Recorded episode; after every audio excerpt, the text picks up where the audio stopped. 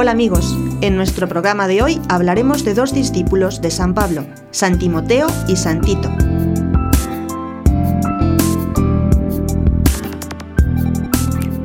San Timoteo fue obispo y mártir en el año 97. Era de Listra, hijo de padre pagano y madre cristiana. Fue un discípulo muy amado de San Pablo. Este quiso que lo acompañara en su segundo y tercer viaje misioneros. San Pablo le impuso las manos y le confió el misterio de la predicación. En adelante lo consideró siempre como un hijo suyo. Y así, en la carta a los Corintios, podemos leer cómo el apóstol le llama Timoteo, mi hijo amado, y de la misma manera le llama en las dos cartas que le escribió a él.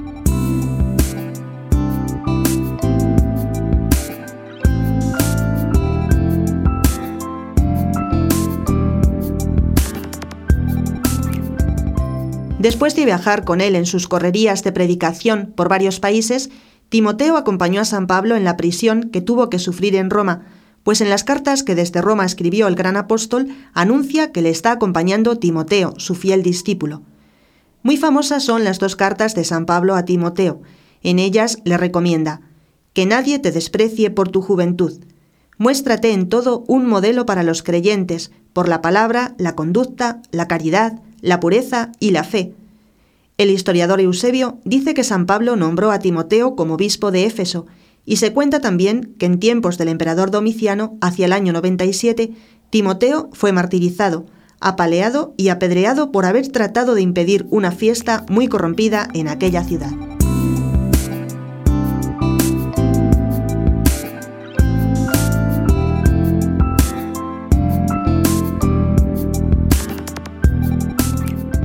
Santito fue también discípulo de San Pablo, nacido en una familia pagana y muy probablemente convertido por San Pablo.